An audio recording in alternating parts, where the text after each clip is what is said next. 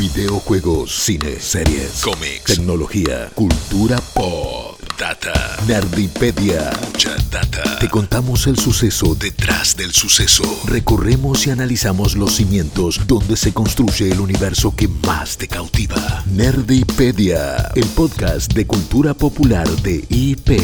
Bye, malditos nerds.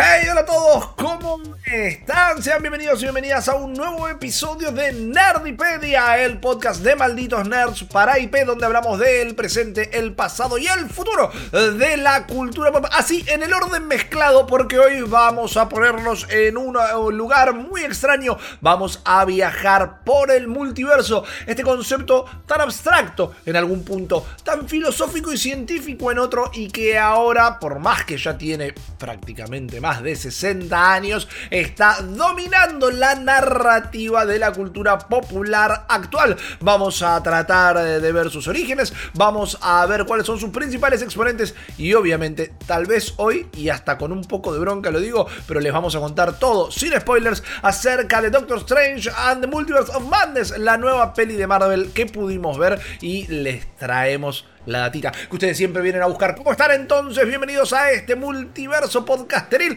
Mi nombre es Rippy Risa y estoy acompañado por dos estrellas de todos los universos concebibles. Estoy hablando de la señorita Jess Roth y el señor Guillo Leos. ¿Qué tal, chiquis? ¿Cómo va? Oh, muy bien. Sí, ah, qué lindo. Se los merecen, se los merecen. Se las merecen, por eh, favor. La noticia es que estás de regreso, Jess. Eh, has vuelto después de tus vacaciones. Sí, sí, que, igual, bueno, eh, estuviste en, un capítulo, pero después cuando... Ah, en, el de Fórmula 1, al final ah, dijimos, vamos, vamos a hacer algo bien de macho, viste, tuerca. Eh, y, eso, hicimos un podcast de Fórmula 1, así que estuvo muy divertido, pero estoy muy, muy, muy contento que estés de regreso, espero que la hayas pasado muy bien y que estés eh, lista para ingresar en el multiverso de la locura. Estoy más que lista para, para, empezar. Igual voy a decir que aunque Doctor Strange es un personaje que me interesa muchísimo y ya vamos a hablar mucho de él, especialmente por lo diferente que es eh, respecto a otros superhéroes que veníamos viendo sobre todo en el, universo cinemático, pero en los cómics también, eh, en ese momento cuando, cuando surgió, estoy muy emocionada por saber y escuchar toda la peli en cuanto a Wanda, que el año pasado tuvimos WandaVision y que la rompió completamente Elizabeth Olsen. Así que eh, es una película que promete mucho y nada, estoy muy muy lista para adentrarme a este multiverso. Te puedo decir que no, no, no, te lo digo en un rato, no. te lo digo en un rato. ah, no, pero no, sabes que no, no, no, no, así, no sea Tiziano Ferro, dale. No, pero no sabes Wanda, no, bueno, pero en, claro. en un ratito, en un ratito. ¿Sabes qué, Jess? Al final sí. no es tan buena la película. Tengo malas noticias. Tengo muchas dudas. Es que tenemos un montón de condimentos, ¿no? Porque lo tenemos a Sam Raimi tenemos todo lo que va a ser la conexión con WandaVision. Tenemos todo lo que va a ser la conexión con Endgame. Tenemos todo lo que va a ser la conexión con Loki. Tenemos que, todo lo que tiene que ver. Ayer veía un hilo en Twitter. Digo ayer, no solo sabiendo que este podcast. Bueno, no, en realidad sale mañana este podcast, así que está dentro del todo bien. Pero el multiverso del tiempo, ¿no? Mañana de nuestro mañana, pero no del mañana de cuando lo están escuchando. No importa. A lo que voy es que un día, que yo no me acuerdo cuándo fue, leí un hilo que decía: Bueno, para poder ver eh, ni siquiera era como estricto, no es como si no ves todo esto no lo entendés. Pero y bueno, para ver por dónde viene Doctor Strange, tenés que ver todo esto. Y arrancaba con la primera temporada de Agents of Shield. Eh, no quiero pincharte. No, pero para, para, no quiero pincharte el globo. Pero mucha gente estuvo retuiteando a esa persona pensando que lo dice en serio. Y para un montón de películas de superhéroes está, ah. está poniendo lo mismo. Es el mismo tweet para Batman, el mismo tweet para esto. Y entonces el experimento le salió re bien, porque un montón de gente indignada diciendo, loco, pero siempre dicen lo mismo de la película de Marvel, que es la más de autor, esto, y todos puteándole al chabón y lo tiran bueno, siempre. Eh, muy bien por el chabón y gracias por desasnarme, Guillo.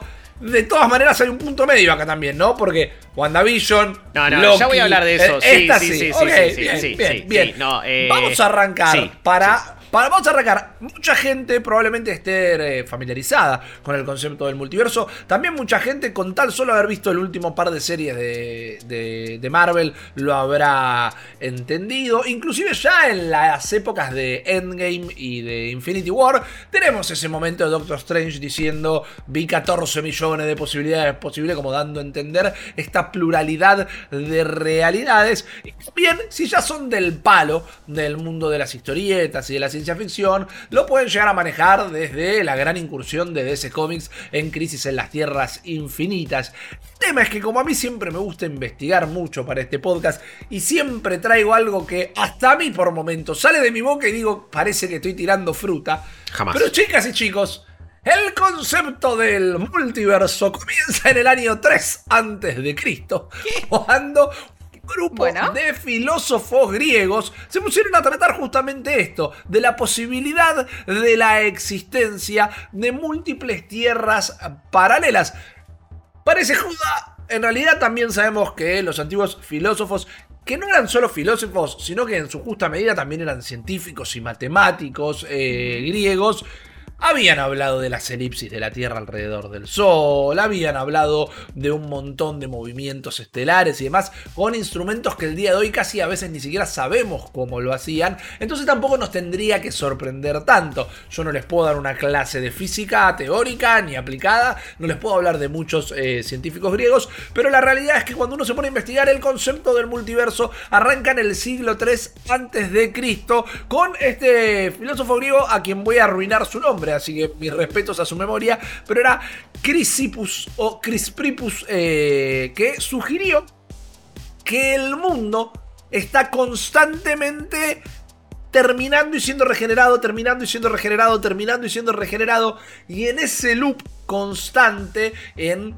los micromomentos dentro de ese loop de terminar y renacer, terminar y renacer, hay un instante en el tiempo donde todos existen al unísono, generando este concepto del multiverso concepto que generado en el siglo III a.C.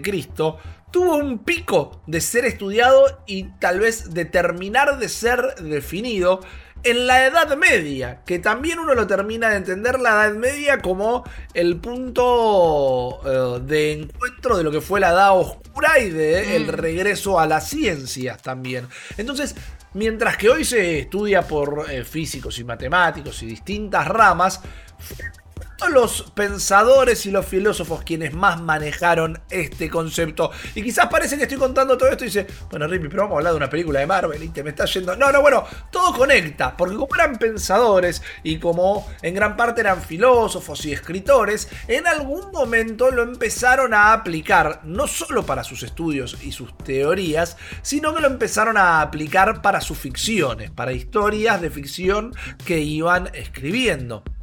Inclusive, eh, tenemos varios autores que fueron evaluando y desarrollando esta temática. Ya en 1895, eh, William James fue un autor que empezó a utilizar el término y algunas pequeñas ideas del multiverso en su idea ficticia, pero no del todo formado porque medio que según la historia que estaba escribiendo le daba un sentido distinto al multiverso. Podríamos hacer un gran paralelismo como se utiliza el metaverso hoy, ¿no? Que dependiendo quién lo esté contando o para qué lo esté queriendo decir, el metaverso es algo distinto. Pero bueno, el multiverso William James lo utilizaba para distintas cositas y luego en 1952 aparece una figura que todos conocemos y que la conocemos a través de la ficción y la conocemos también a través de la cultura pop porque es Erwin Schrödinger que empieza con su teoría del gato, ¿verdad? El gato de Schrödinger, que es esta cosa que todos entendemos probablemente eh, primera vez por The Big Bang Theory y no hay que tener vergüenza por eso. Vamos a blanquearlo todo. Hola, soy Guillo y la primera vez que escuché el gato de Schrödinger fue en The Big Bang Theory. Y es así, y es así, y no está mal. Y habla también del rol de la cultura pop dentro de la cultura general y dentro de cuánta gente... A ver, hay miles y miles de casos que, lo ves en internet, que lo cuentan en entrevistas. Hay una generación entera de astronautas que quisieron ser astronautas por ver Star Trek.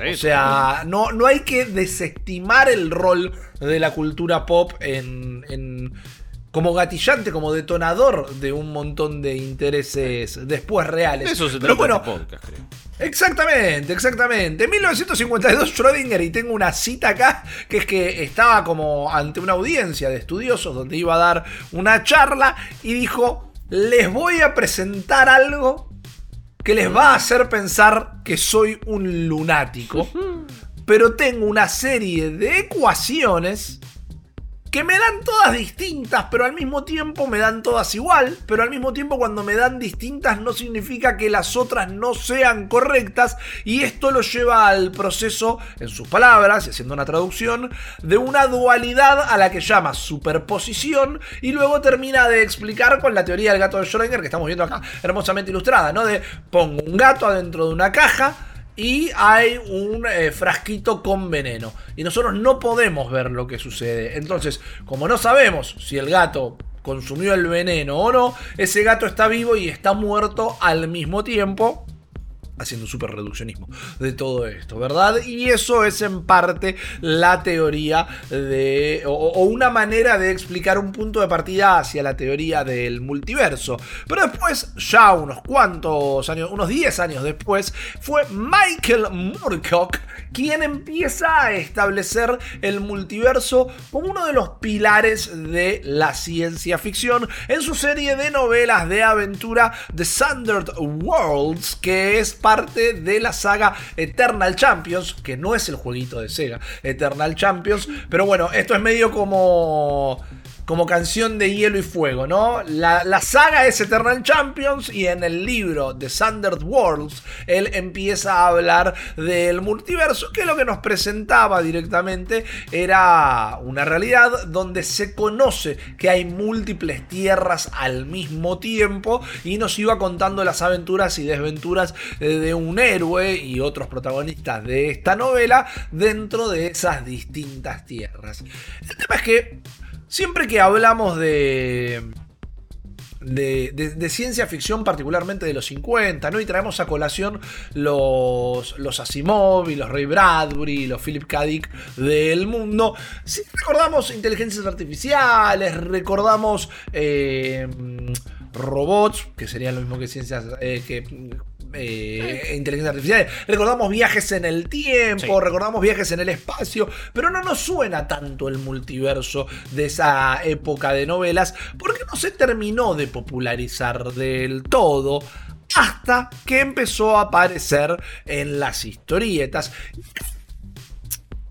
Decir que DC inventó el multiverso sería una falacia, pero creo que sí es eh, la primera editorial comiquera que lo transforma en una herramienta que a través de los años le sirvió para un montón de cosas y por más que puede llegar a haber mejores y peores obras dentro del multiverso de es quien lo utiliza para definir primero su, continuidad y después en parte su identidad. Todo esto arranca en eh, All Star Comics, es esto en el año 1940 cuando la editorial, recién ahora llamada DC Comics, se enfrenta con un problema.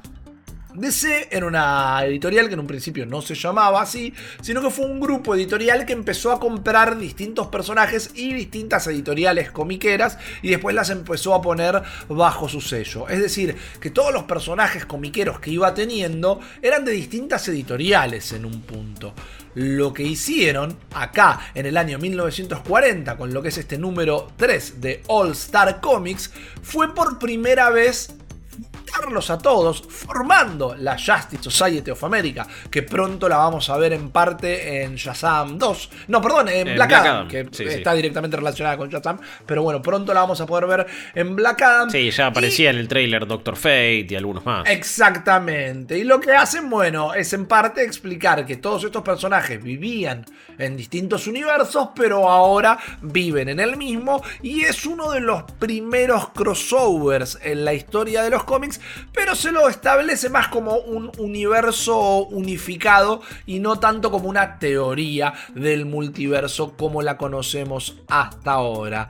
Sí, de alguna manera, la primera persona, la primera heroína, el primer personaje ese en visitar una tierra paralela es eh, la Mujer Maravilla en el número 59 de su historieta, donde viaja a una tierra paralela exactamente igual a la nuestra, donde conoce a su eh, doble exacto, que en este caso era Tara Terruna, pero era ella, se llamaba Tara Terruna, pero era la propia Mujer Maravilla y lo empezaban a llamar un mundo espejo, pero luego empezaron a expandir este concepto porque en los mundos espejos, como se los denominaba en ese entonces, existían exactamente los mismos personajes que en el mundo original, podríamos llegar a decir, pero cada uno con leves modificaciones, como podía ser el nombre en el caso de Tara Terruna, o tal vez algún origen distinto, algún poder distinto lo que les dio la idea de seguir expandiendo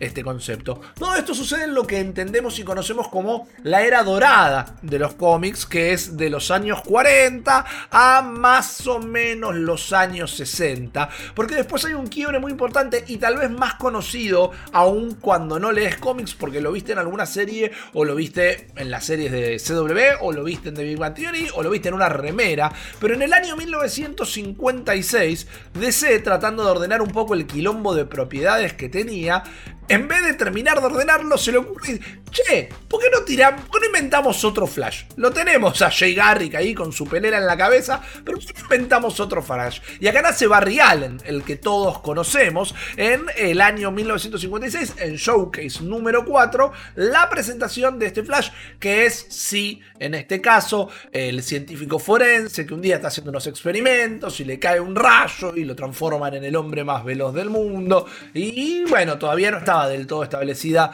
la historia de que le habían matado a la madre cuando él era de chiquito y demás. Pero este Flash, de repente se dan cuenta que iba a hacer que la gente que leyera los cómics se confundiera con Jay Garrick, porque ya había otro que era The Flash. Es donde dicen, che, quizás con este juego del multiverso, lo que podemos empezar a hacer es ordenar un poco nuestra continuidad y empezar a darle un camino más unificado. Llega esta imagen que están viendo en la versión audiovisual y que seguramente lo vieron en algún punto que es la famosa historia de eh, un flash de dos tierras, donde hay un tipo que está en peligro, se le está cayendo una viga de metal en la cabeza y de dos lados distintos de una misma pared vienen corriendo los dos flash más famosos, ¿verdad? Jay Garrick de la Justice Society of America y Flash, que conocemos todos, interpretado ahora anda a saber por cuánto tiempo más, por Ezra Miller, eh, el de la serie de CW. Y ahí es como que la gente empezó a aceptar y entender que hay múltiples personajes en distintas tierras y que ya no era un gimmick como lo de la Mujer Maravilla, que era algo que pasó en una historia, sino algo que se empezaba a establecer dentro de la continuidad de DC Comics. El problema, en este caso, es que de repente en los años 70 particularmente, empiezan a darse cuenta que se le fue de las manos. Se le fue completamente de las manos la cantidad de personajes que tenían porque hacen dos eventos conocidos como Justice League eh, of America 21 y Justice League of America 22, donde cruzan a la nueva Liga de la Justicia, a la que conocemos nosotros, a la Tradi, con la Justice Society of America, en dos historias que se conocieron como eh, Crisis en Tierra 1 y Crisis en Tierra 2. Estas portadas a mí eh, de la Silver Age de DC me parecen siempre bellísimas, pero bueno, era donde los héroes de ahora conocían a los héroes de antes y esto generó un conflicto porque a medida que las historias continuaban, se dieron cuenta que quizás había personajes en la cronología original que eran el hijo, como Canario Negro, por ejemplo.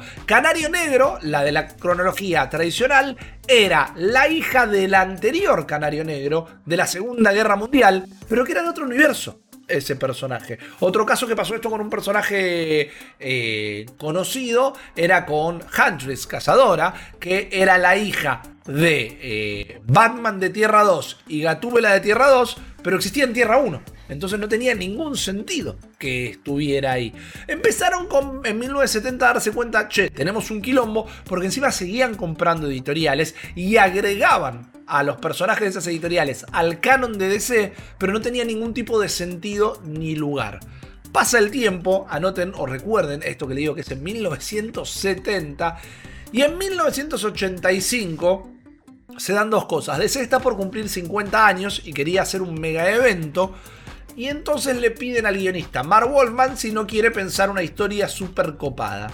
Y Mark Wolfman, maldito nerd de, de primera cepa, desde que era chiquitito, desde que era chiquitito, le molestaba un montón el concepto de eh, los personajes cruzados y que no tuviera ningún tipo de sentido de dónde venían, hacia dónde iban, que eran hijos de alguien que no existía y demás. Y desde chiquito, sentado en... Me lo imagino muy como viste en Middle América, sentado en la puerta de una casa en el campo y, y mucho, mucho pasto y mucho todo, decía, yo un día voy a escribir una historia donde se junten todos los personajes de todos los multiversos para eh, tener un gran mega evento. En 1985 le dan la llave en mano para esa chance y termina escribiendo Crisis en las Tierras Infinitas, lo que uno puede llegar a conocer como tal vez la Biblia, el códec de lo que es una historia de multiverso y que en su momento DC utilizó para eh, ordenar su cronología. En esta historia se encontraban todos los personajes de todos los multiversos de DC, tenían algunas aventuras entre sí, mientras una figura que era el anti-monitor estaba erradicando universos enteros. Y la idea de DC es que al final de esta historia, donde aparecen personajes nuevos, donde mueren tantos otros y demás, terminaran quedando dos tierras nada más y así tenían todo el contenido ordenado. Esto fue un mega evento, la gente lo amó, es algo clásico, todo el mundo empezó a copiarlo, pero para bien, no como cuando decimos, cuando alguien hace lo mismo que otro, de repente puede ser una copia, cuando esto se empieza a replicar y se pone la imprenta de cada creador o creadora, se establece un género, que es este género multiverso que hoy está tan en boga. Es que, y lo digo con bronca y lo digo con cariño al mismo tiempo, le duró arreglar y ordenar la continuidad lo que a uno le le dura ordenar el armario o le dura guardar la ropa que tiene tirada a los pies de la cama. O mi constancia para ir al gimnasio o hacer dieta. Claro. De repente era todo un quilombo distinto y por eso empezaron a jugar un montón con las crisis, con Hora Cero, con Crisis Infinitas, con Final Crisis, haciéndolas súper rápido. Hoy en DC, después de un montón de crisis que intentaban reordenar el universo de nuevo, existe el concepto del omniverso y es la noción de que existe un multiverso de multiversos. O sea que ya es algo medio inabarcable, pero al mismo tiempo, con la cultura de los superhéroes tan en primera plana, les permite contar todas las historias que se les ocurra, por más locas que sean y demás, y tiene una explicación. En lugar de tener que ordenarlo, hicieron la inversa. Explicaron que existe un multiverso de multiversos, entonces todo es posible al mismo tiempo y si no se corresponde con otra cosa, no importa. Es como la solución que necesita Iwata con, con Zelda, ¿no? Decir, es un multiverso, dejen de tratar de ordenarlos. Y nos estamos abriendo un poco, pero para muchos Breath of the Wild es un poco eso, ¿no? Como mezcla elementos de todos los Zelda y toda esa línea de tiempo tan convulsa que tiene. Algunos piensan que tal vez eh, Breath of the Wild puede ser esa tierra cero, puede ser ese punto de convergencia. Ahora, íbamos a hablar de Doctor Strange y estoy hablando de ese. Un poco para pintarles el panorama de cuál es la noción y cuál es el germen de los multiversos en los cómics él hizo lo propio, pero se sumó mucho más tarde. De nuevo, acá no estamos señalando con el dedo quién lo inventó y quién no, pero Marvel empieza a jugar con el multiverso recién en 1970. Todos sabemos que Marvel está en lo que llaman la, Tierra 616 y tienen un montón de tierras y cada una con su denominación es un universo paralelo. Las tierras de la, Tierra del MCU es otra, no es la 616, es su propia tierra y así sucesivamente. Pero en 1971, en un número de Capitán Britannia, empiezan a contar una historia que no es la idea ni tienen la intención de arrancar necesariamente un multiverso, pero justamente cuentan una historia donde un personaje explica que sabe que existen múltiples tierras paralelas y que en cada una de estas tierras paralelas existe una versión del Capitán Britannia que defiende a las personas. Se lo llama o se lo conoce como eh, el cuerpo de capitanes Britannia, el Captain Britain Corps, que eh, son custodiados como desde lejos en todo caso por Merlín el mago y también por una figura muy particular que es justamente eh, Doctor Strange, el Sorcerer Supreme y sus antecedentes y quienes lo vayan a reemplazar en el futuro utilizando esta ahora ya famosa herramienta que es el ojo de Agamotto para poder de alguna manera mantener el orden en estos multiversos que todavía hasta ese entonces no eran de la locura. Pero antes de llegar a la peli, hablemos un poco también del de, eh, Doctor Extraño en sí mismo. No te escuchamos, Jess. Te, tenemos muteado. problemas en el multiverso. Ahí está. Trataba de, no hacerles esa SRM de, gatito. Em, Siempre bienvenido igual en la SMR de gatito. Pero bueno, eh, tiene un origen común Doctor Strange con Spider-Man en cuanto al menos a los creadores, porque eh, Steve Ditko junto con Stan Lee fueron quienes eh, crearon el personaje para Strange Tales número 110 en 1963. Esto era un libro, una antología que servía para meter algunas historias eh, de Jack Kirby, de Steve Ditko, que eran más de ciencia ficción, de suspenso, iban más por otros lados. Eh, de hecho, también eh, en Strange Tales nació, por ejemplo, Nick Fury, Agents of O sea, eh, fue el origen de eh, varios personajes, entre ellos Doctor Strange, eh, que en su primer número apareció compartiendo junto con Silver Surfer. Una historia en la que ni siquiera se contaban sus orígenes, pero teníamos esta especie de... Una de las cosas que más se remarca es que de cierta forma Steve Ditko, que es quien en realidad lleva gran parte del del crédito de haber creado el personaje. Eh, Stan Lee más que nada sirvió para darle forma un poquito más a la historia.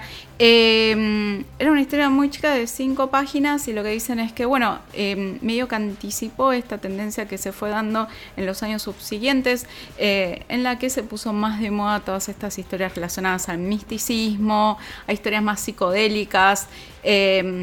Y de cierta forma marcó una diferencia enorme con el resto de los cómics que existían en esa época. Eh, y fue bastante popular sobre todo ante personas que iban más a la que iban a la universidad y que estaban más abiertas a debatir ideas, a debatir posibilidades, a, fumar cosas. Eso iba a decir, pero no quería decir tan así, a tirarse en el parquecito y capaz fumar algunas Cigarrillos de droga. Ey, ahora es legal en donde todo esto sucede, o sea que en los Estados Unidos ahora lo, es legal.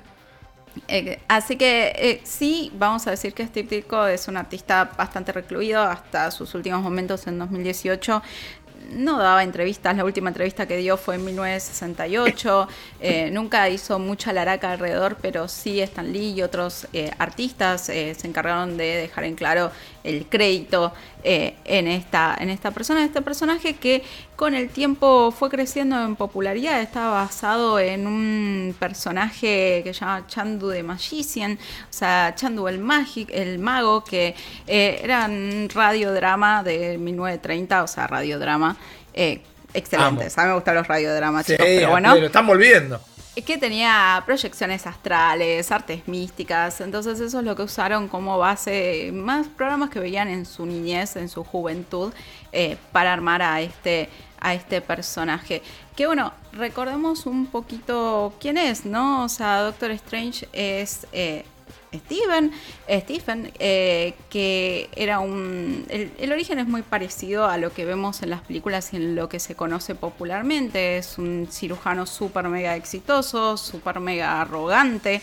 Eh, todo lo que sabemos y que representa o proyecta muy bien eh, Benedict Cumberbatch, que seguro que acaba de asesinar su apellido como siempre. Ah. Y debido a un accidente él pierde su posibilidad de operar. Él era un cirujano muy, muy talentoso, muy egoísta.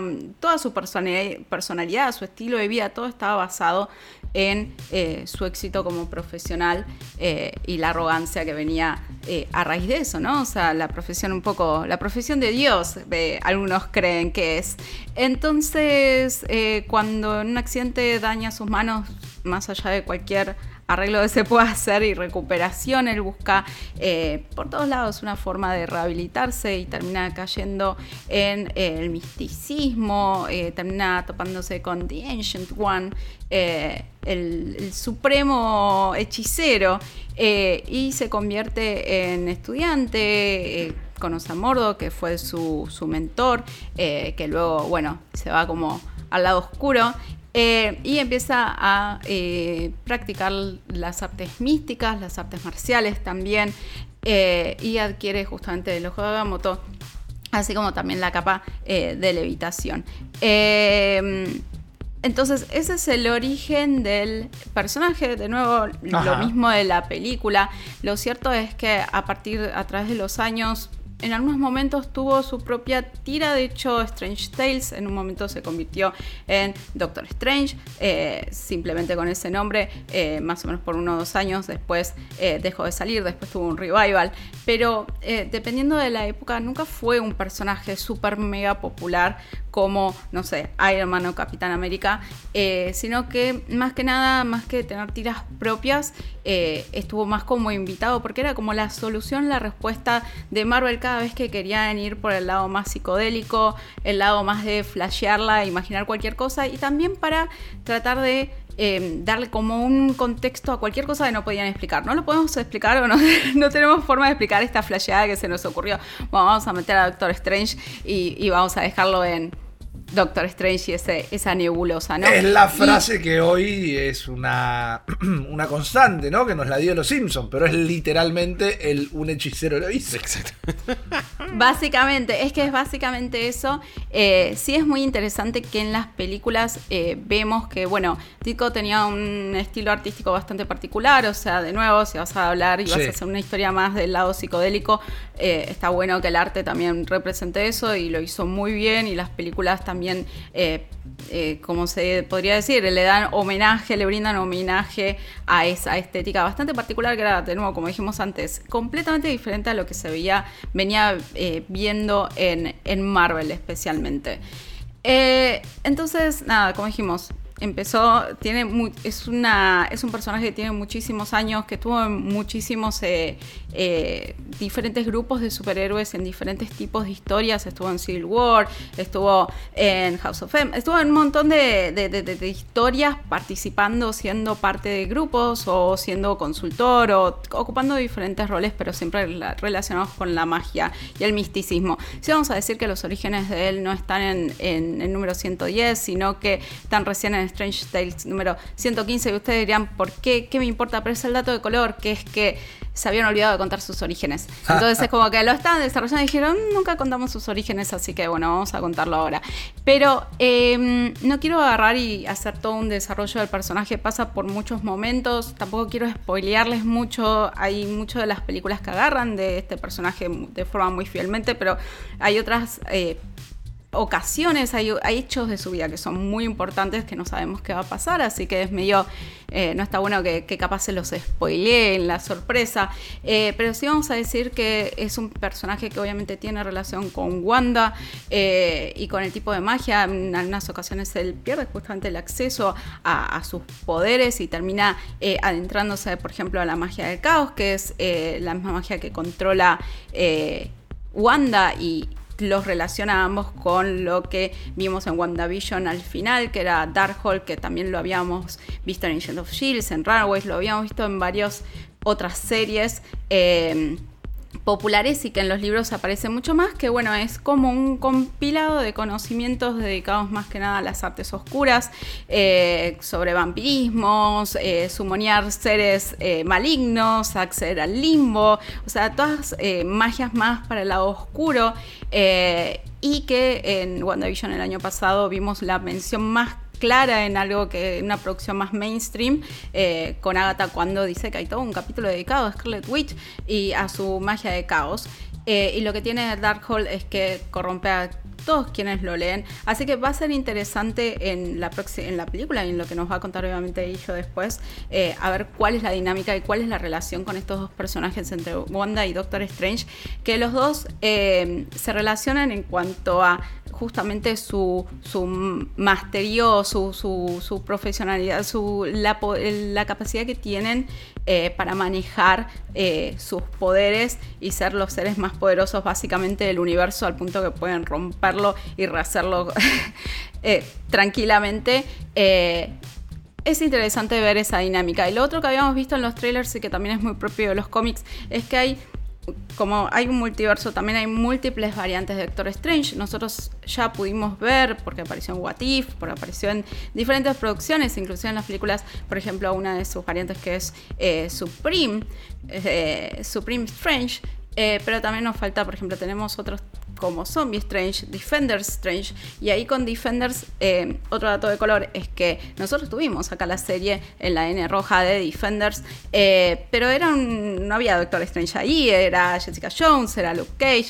Eh, o sea, teníamos otro, otro escuadrón en ese momento cuando lo vimos, Iron Fist. pero en realidad, en los cómics, eh, en el primer grupo de Defenders y entre los personajes que iban, salían, porque en todos estos grupos siempre pasa lo mismo, lo mismo con Avengers, con Young Avengers, con lo que sea, eh, que siempre cambian, los personajes van y entran, es que una de las constantes más...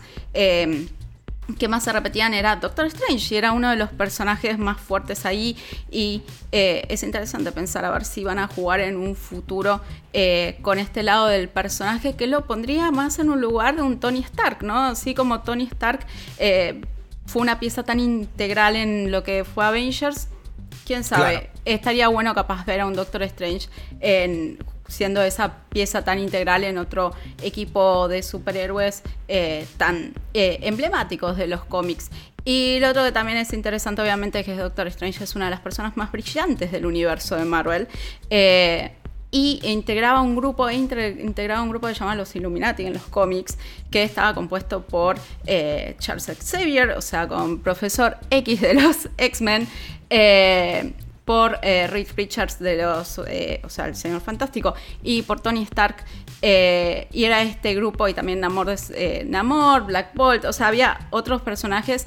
Pero bueno, tenemos algunos personajes ya introducidos, otros que sabemos que puede ser, pueden ser introducidos más adelante. Entonces, hay muchas puntas dando vueltas, muchos muchas historias y aristas por las que podrían agarrar este personaje, que de nuevo, capaz en los cómics em, más que nada se vio como un gran acompañante, capaz no fue tan fuerte en sus tiras propias como un Spider-Man eh, o como un Capitán América, pero que tiene un potencial enorme eh, para este, esta segunda etapa eh, de lo que es el mundo cinemático de Marvel, en el que ya vimos que hay un recambio importante de lo que era el roster de superhéroes que conocíamos y que queríamos, ¿no? Es como tiempo de un nuevo leadership. Eh, pero bueno, no sé, Guillo nos contará a ver si, si alguna de estas cositas las estuvieron agarrando o las estuvieron jinteando en la próxima uh. película que se nos viene. Em, creo que no puedo responder eso del todo. No. Eh, porque sería un spoiler enorme. Pero muy atentos y atentas a todo lo que ha dicho Jess hasta el momento. Em, porque muchos de los conceptos, nombraste el Darkhold, nombraste a los Illuminati, nombraste la, el choque entre Wanda y Doctor Strange. Un montón de cosas, lo que sucede en What If con eh, Strange Supreme, etcétera, etcétera es clave y es fundamental para lo que pasa en esta película, para entenderla, para, no sé, apreciarlo un poco más, porque cada película también debería ser apreciada por sí misma y en, un cierto contexto y con un valor. Hablaba, si preguntabas Rippy antes de esto, bueno, ¿qué voy a tener que ver para entender esta película? ¿Qué onda? Che, pero me tengo que encontrar una viñeta acá. Claro. A ver, ni es, no es ni una cosa ni la otra. Como todo producto de Marvel, DC, Star Wars, lo que sea, si vos veniste viendo todo, entendés todos los guiños, etcétera, etcétera. Pero este sí es un caso donde si no vieron WandaVision no vayan a ver esta película.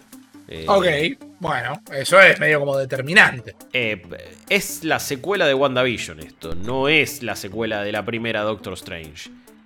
Y eso me parece que habla de, de lo que propone Marvel hoy por hoy, de lo que quiere construirte con su universo, de la necesidad que, que quiere generarte de consumir absolutamente todo lo que hace, de el FOMO que te quiere generar si no viste todas las series de Disney Plus, etcétera, etcétera. Ahora, no es que te tenés que ver Loki, Moon Knight, Hawkeye y eh, todos los capítulos de What If y todo WandaVision para entender esto. Y además te tendrías que haber visto un episodio en la web que lanzar. Nada, bueno, tampoco la pavada. pero sí WandaVision. Eh, la otra protagonista de esta historia es Wanda. De hecho, hay tres protagonistas. Se podría decir que es Doctor Strange, Wanda Maximoff y América Chávez, en este caso. Que tiene un rol importante porque la historia se trata también sobre ella.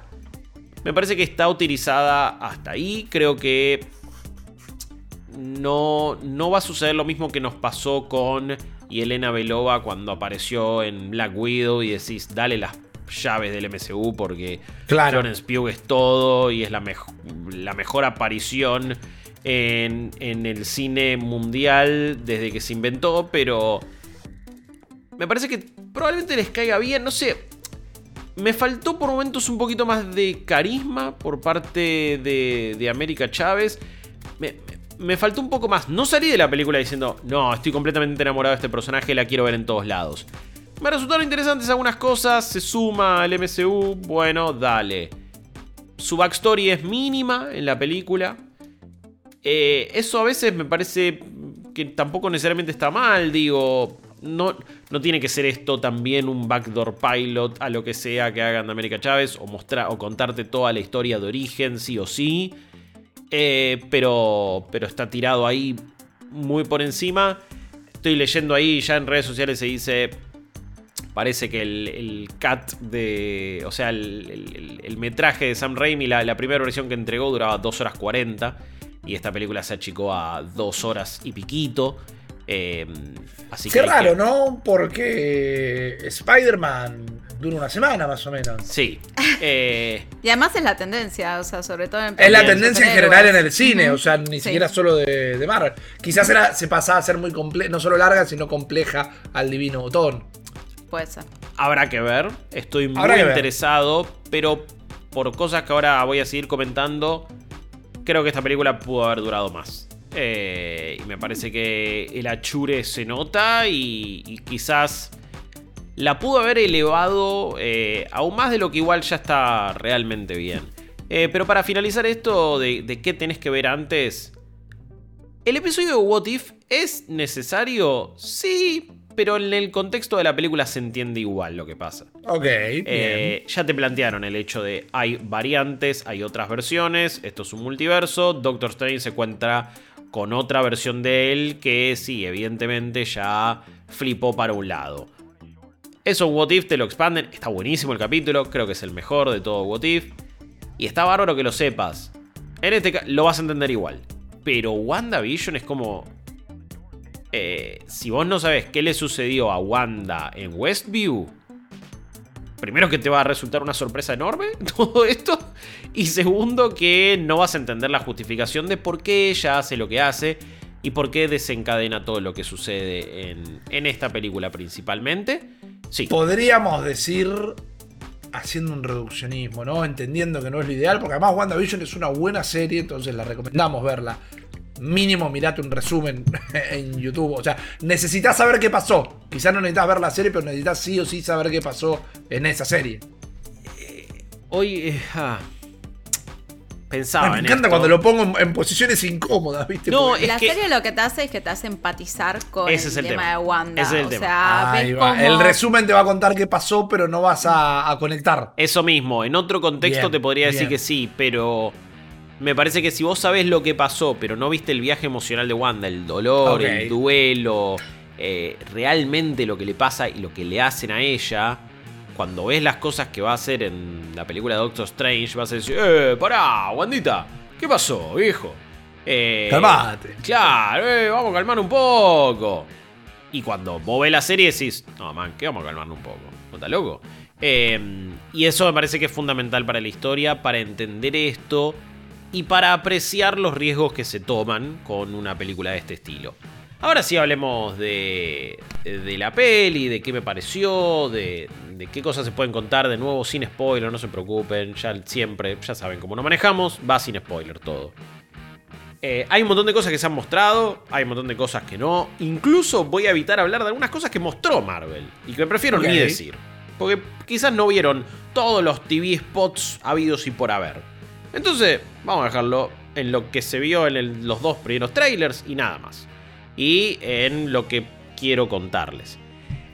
Esta película empieza y termina en Sam Raimi. Sam Raimi, el director de las Spider-Man originales. El director que básicamente hizo posible que hoy por hoy Marvel domine la cultura popular. Y vos decís, bueno, pero no fue Kevin Feige, no fue Iron Man. Sí, pero sin Iron Man no tenemos. Sin Spider-Man no tenemos Iron Man, no tenemos nada de superhéroe casi. O hubiera seguido todo por otro lado, pero hace 20 años salió Spider-Man 1 y cambia el juego definitivamente.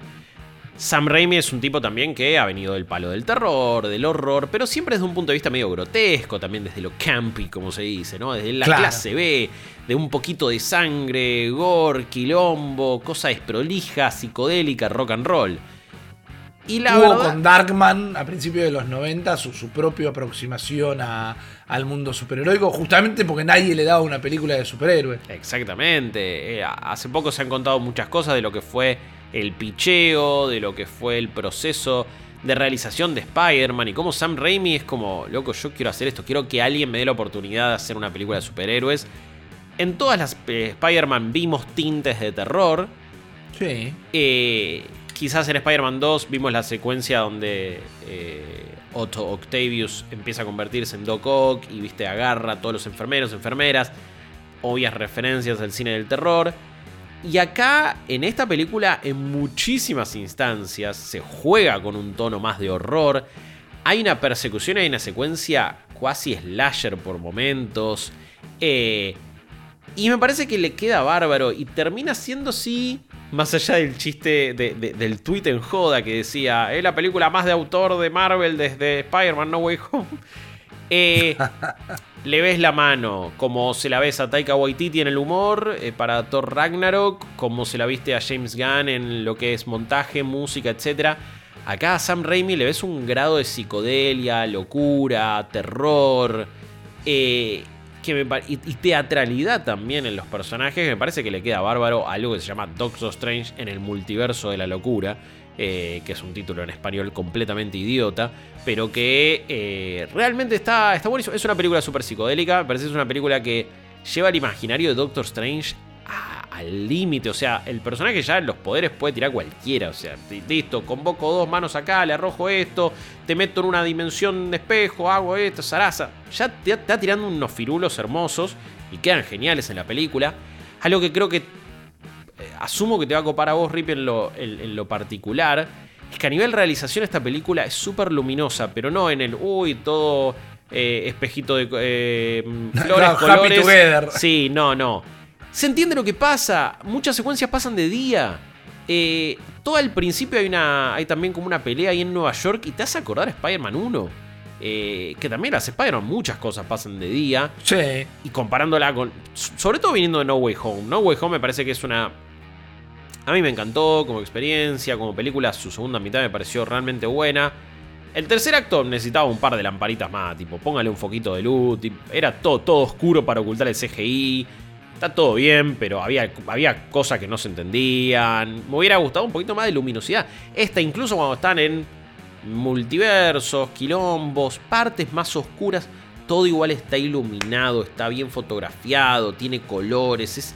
está, bien, está muy bien hecha. a nivel visual es preciosa esta película. Eh, y me parece que Sam Raimi la, rompe en ese aspecto. Se nota su mano. Pero, pero me sorprendió lo muy claro que es todo, incluso cuando es un festival de CGI, porque no deja de serlo, digo, eh, eh, está clarísimo. Todas estas cosas no sucedieron en la vida real, ni hay eh, props para, para, poder meter bichos gigantes o manos que salen de un lado y del otro. me parece que en eso la, la película ya, ya logra su cometido. Creo que tiene una primera mitad desprolija, me parece que te tiran un montón de conceptos por la cabeza que de nuevo algunos lo vas a entender. Jess tiraste un par de cosas claves, pero que te expliquen la naturaleza del Darkhold es lo mínimo que te van a tirar por la cabeza en esta película. Que cómo atravesar multiversos, por qué pasan, quién viene de acá, qué las variantes, qué es todo Decime que hay mutantes. Decime que hay mutantes. Que... No te puedo decir nada. No te puedo decir nada. Eh, no. Hay muchísimos hay sorpresas en esta película, obvio, no podía ser de otra manera. No, eh, sobre todo también igual tienen que ver hasta, me, parece que todo lo que sucede con Wanda es sorpresivo. Eh, más allá de que ves venir su camino y lo entendés y lo, y lo bancás, quizás, muy probablemente.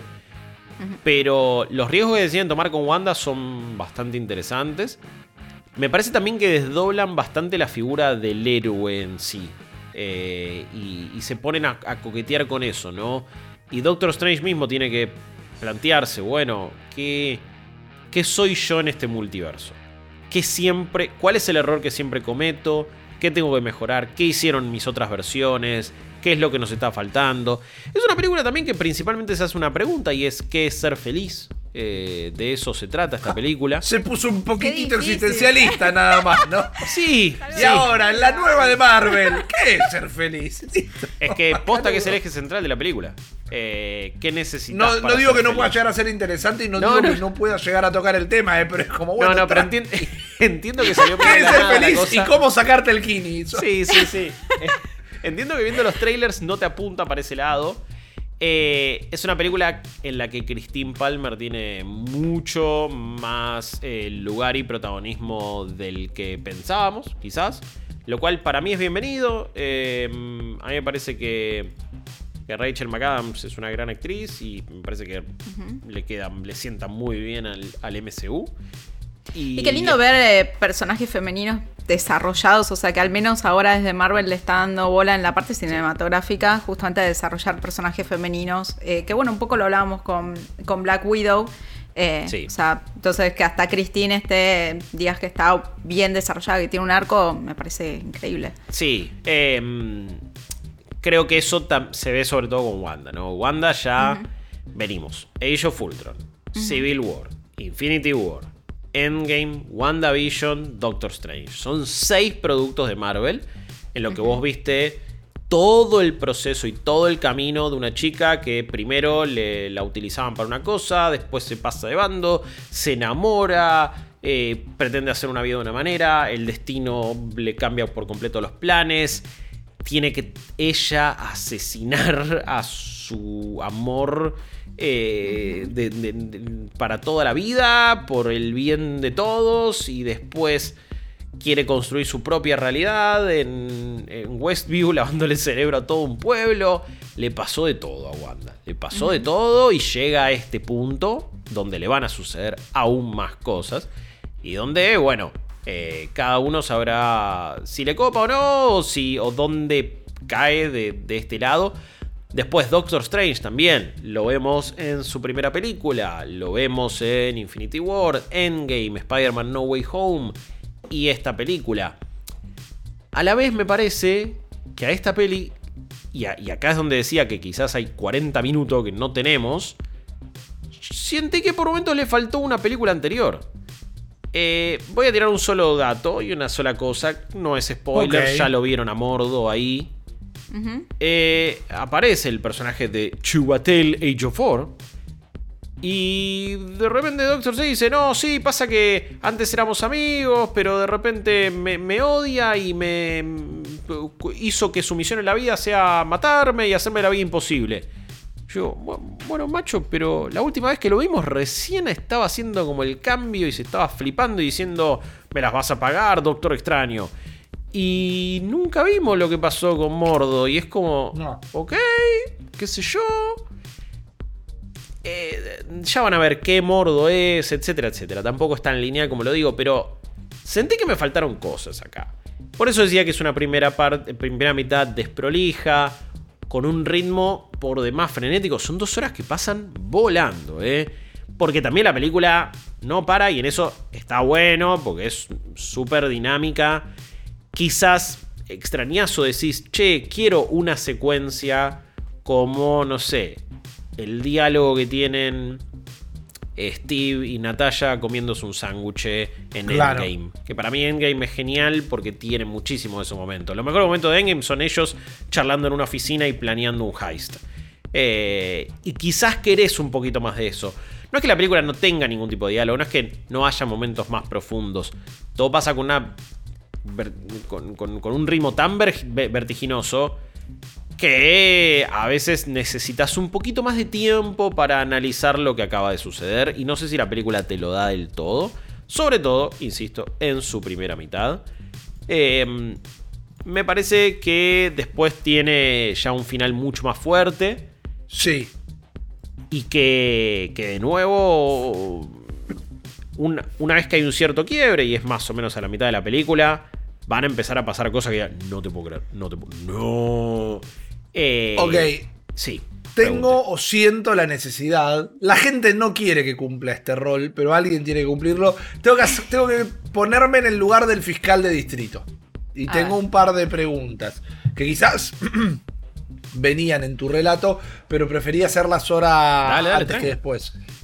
Sufre, teniendo en cuenta que ya hemos que acá nadie es Scorsese y hemos establecido que estas películas de aventuras y ciencia ficción y superhéroes cumplen más el rol de festival que de cine puro y duro, que buscan más ser un Palusa y no el padrino. Sufre de lo que tal vez sufre Spider-Man No Way Home, que en pos de la espectacularidad eventística hay un guion flojo o inexistente por momentos. Es una peliculita. Peliculita, me salió decirlo así, no, no era despectivo. Es algo más armado, más allá de que quizás le hacía falta una película previa, más allá de que va muy al palo, es algo con más estructura, o tal vez a quien le guste bien y a quien no también, entramos en esto de que, bueno, te vas a subir una montaña rusa. No esperes una eh, introducción y un desenlace, pero la montaña rusa está buenísima. Eh, ¿De qué lado la vivimos? A ver, el debate es súper interesante porque es el, es el debate de todas las películas de Marvel. Eh, o todo lo que sucede en el MCU. Sí, de Endgame para acá más que nunca, tal vez. Mm. Totalmente. hay una expectativa porque todo sea el acabose total. Claro. Digo, las entradas anticipadas para Doctor Strange se agotaron en minutos. Y es fucking Doctor Strange, tipo, ¿de qué estamos hablando? O sea, no jodamos. Claro. Eh, amo Marvel, ¿eh? Sí, está todo re bien. Todo tipo de superhéroes me encantan. No entiendo cómo. Va, en, en, parte es entendible porque lo venimos analizando hace años y años. La, la psicosis que ha generado Marvel y Disney para que todos sus productos te pongan con el hype al palo y quieras preordenar todo y verlo antes que nadie. El miedo a los spoilers y esto. Hace que todo tenga como el carácter de no, voy a ver un re-evento. Creo que Shang-Chi no se sintió así eh, en cierto punto. Y fíjate que no se habla tanto, está bien, no se estrenó, se salió en pandemia, cuestiones diferentes. Lo mismo para Eternals, eh, Black Widow. Em, qué sé yo, es complicado. Pero, pero, lo que no sé, no sé si puedo determinar o no es... ¿La película tiene huecos de guion? ¿Hay cosas que no te cuentan? ¿O en realidad el mismo guion de la película se viene contando en las series, en What If, en las películas anteriores? Ah, como que, es un desenlace de otra cosa y no algo que viene a cumplir. Es que ese es el tema, claro, porque es como. Alguien me podrá decir, che, bueno, pero esta película, ¿cómo, ¿cómo te explicaron todo esto que le pasa a este personaje? Y bueno, hay una serie entera para que vos veas. Y. Eh, pero eso tampoco sé si es excusa suficiente para que la película no se sostenga por sí misma. Esto termina siendo como el Six Seasons and a Movie de Community. Esto es el desenlace de otra cosa que en vez de verlo en la tele lo vas a tener que ir a ver al cine. Es un toque así, entonces. La película es floja de guion.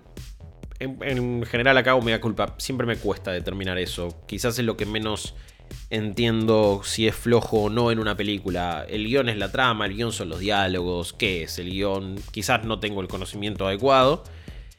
Pero entiendo que algunos lo puedan decir. Sí lo que puedo eh, tirar es que me parece que hasta le, faltaba... Le, falta descanso en algunos momentos de esta película, le falta explicar quizás algunas otras cosas mejor, pero de nuevo caes en esa cosa de, bueno, ¿cuánta exposición más querés? Porque hay bastante exposición. El tema es que Sam Raimi es muy bueno para disfrazártelo y para contártelo de una manera dinámica. Eh, el montaje de esta película está bárbaro. La, edición, las transiciones, todos esos chiches que nosotros habíamos visto en la saga original de Spider-Man. Que de repente uh, se mete en el ojo del duende verde y sale por acá. Y la transición de esto y cómo se van mezclando algunas cosas. Acá está buenísimo. Con ayuda de la música, con ayuda de la fotografía, con todo. Me parece que es un, es un paquete visual muy, mucho más interesante, muchísimo más interesante que otras películas del MCU. Amé No Way Home, eh, como evento y con un montón de cosas también de película. Esta a nivel visual le pasa el trapo y en, cuanto a cómo para mí está dirigida también. Eh. Eh, me parece que está real. Acá ves la mano de, de Raimi de nuevo. Pero, pero insisto, es como. Las falencias de Doctor Strange son las mismas que pueden tener todas las películas de Marvel o el MCU en su totalidad. Bueno, pero venimos de series que vienen bien y que estuvieron bastante bien. O sea, WandaVision fue muy reconocida, la verdad, y a mí me sorprendió más allá de mi gusto personal, estuvo muy enguionada, o sea, qué sé yo, eh, Winter Soldier me gustó, pero el guion para mí estuvo medio flojo. O sea, lo que se destacó el año pasado fue eh, la sorpresa en la calidad, justamente, las historias, de cómo contarlas, de, la profundidad y la complejidad de Loki. Claro, Loki WandaVision. Entonces decís, bueno, porque eso capaz no puede también estar en las películas. O sea, eh, porque como dice, capaz las últimas películas del último año de, de Marvel estuvieron un poquito flojas de papeles. A mí lo que me hace pensar, inclusive, igual entiendo el negocio y amo que haya un negocio detrás de esto, porque siempre lo contamos, no se queda nuestro análisis y nuestro disfrute de trabajar de esto, no se queda en lo que pasa en la pantalla, sino de la industria del entretenimiento. Eh, Nerdipedia en sí es algo que busca hablar de la industria y no, no solo del evento. ¿Por qué hay una película? Porque sabemos por abajo de las piernas, y digo esto sin el más mínimo ápice de equivocarme, de que va a pasar los mil millones de dólares de recaudación en la taquilla y todo. Ya está, ya no hay peli de Marvel que no lo haga. Ahora, a nivel producto, perdón, a nivel producto, yo estoy medio como lo que dice Jess, o tomando lo que dice Jess, yo estoy para que Marvel se pase por completo a las series. Ah, porque las series se toman el tiempo de desarrollo, las series se toman el tiempo de establecer las cosas que quieren contar y terminan teniendo desenlaces súper satisfactorios. Lo que está pasando con Moon Knight, que ya es un personaje muy interesante, que ves tal vez los primeros dos capítulos y decís, ¿qué es esto? Y ahora la gente se está desgarrando las vestiduras porque no puede creer lo que pasó en el resto de los capítulos y esperando el, el desenlace. Porque la diferencia trascendental que va a existir toda la vida y no es ni por culpa de ni gracias a Marvel, cuando te puede contar te, te puedes tomar 10 capítulos para contar una historia, son 10 horas que te estás tomando y ahí no tenés que correr con nada. Entonces al final terminan siendo productos más sólidos las series que las películas sin que uno sea necesariamente mejor que el otro. El tema es que Marvel ha creado su propio multiverso de la locura comercial que tienen que sacar la peli porque la gente hace esto que comentaba recién Guillo, que hace eh, dos años que ya están eh, agotada las entradas de todos los cines para esta peli. Sí, a ver, eh, yo, también estoy para que hagan solo series y, por eso quizás es como que digo, uy, le faltó como un descanso a esto. Digo, quiero, quiero que dos personajes se sienten a charlar un poco más tranqui. Eh, quizás es, bueno, menos películas, más series y más evento en el cine que, que culminen un montón de cosas. Pero para eso eventualmente van a tener que plantear varias cuestiones. En sí no puedo contar mucho más sin spoilear, lamentablemente lo vamos... Piquémoslo, Jeff, piquémoslo. no, no, no, no, no, porque... hacemos un gesto. la, gente, la gente se pasa la versión audiovisual acá y vos haces un gesto con el codo. Ustedes se van a enojar porque les spoileré cosas y la gente me va a acribillar. Pero sí quiero decir unas últimas cuestiones. Tiene dos escenas post créditos esta película. La primera es importante más para Doctor Strange que para el MCU. De eso también quiero hablar mínimamente y rápido. La segunda escena post créditos es un chiste. Pueden no verla. Es como la hormiga tocando la batería. No pasa nada. Em, Me encantaría ver eso igual. Sí. Eh, a ver, ¿qué, viene, ¿qué rol viene a cumplir esta película? Esta película viene a hacer dos, tres cosas principalmente. Introducir a América Chávez. Vamos a ver qué otro rol tiene. De una viene a continuar el arco, completarlo o no, de Wanda, sobre todo. Viene a evolucionar a Doctor Strange, a una figura también central en el MCU. Y después viene a normalizar los multiversos. Eh, el multiverso.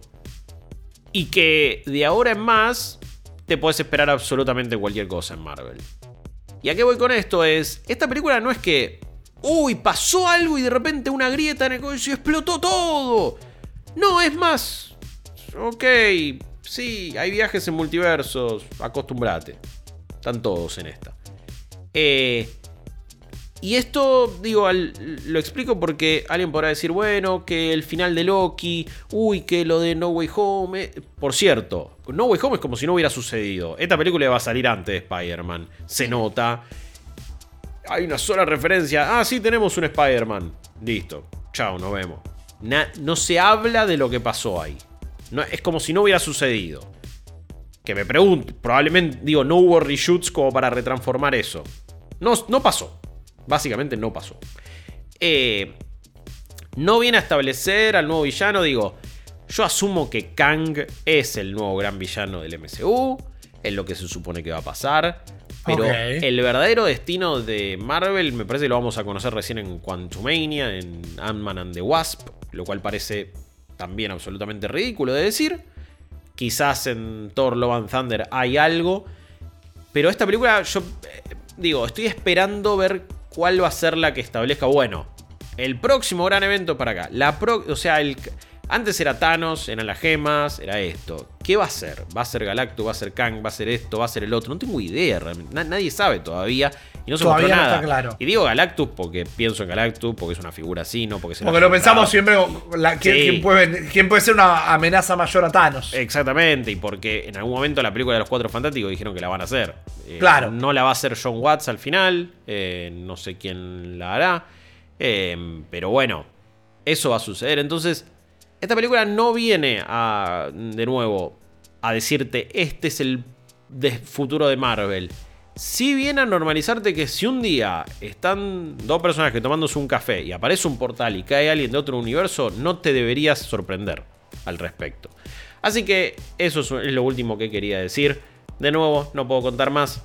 Hay mucho por spoilear, hay mucho por ver y hay mucho por, por charlar. Ojalá la disfruten. Yo creo que la pasé increíble. Me gustó muchísimo cómo está hecha. Creo que tiene sus quilombitos de, de ritmo y de desorden. Em, y probablemente la haya pasado mejor de lo que realmente es una buena película. Eh, como a veces suele suceder con prácticamente todas las películas de Marvel. Eh, salvo contadísimas excepciones. Así que eso es lo que tengo para decir de Doctor Strange and the Multiverse of Madness. Completísimo este podcast, señoras y señores. Ahora solo les resta a ustedes ir a ver la peli. Siempre nos va a interesar saber qué opinan y todo lo que gira alrededor de ella, todos los complementos, toda la data nueva que vaya surgiendo. Saben que la van a poder encontrar en Malditos Nerds IP de lunes a viernes de 11 y media a 12 de la noche. Muchísimas gracias por acompañarnos una vez más. Esperemos, esperamos leer eh, sus comentarios. Bueno, vamos, pegale una palabra. Esperamos leer sus comentarios en la versión audiovisual que van a poder encontrar en YouTube. Y si no, nos vamos a volver a encontrar la semana que viene en un nuevo episodio de Nerdipedia con Guillo Leos, Rod. Mi nombre es Ripi y nos estamos viendo. Chao. Digan chao, chicos. Chao. Esto fue Nerdipedia, el podcast de cultura popular de IP con malditos nerds. Un nuevo capítulo la próxima semana. Te esperamos.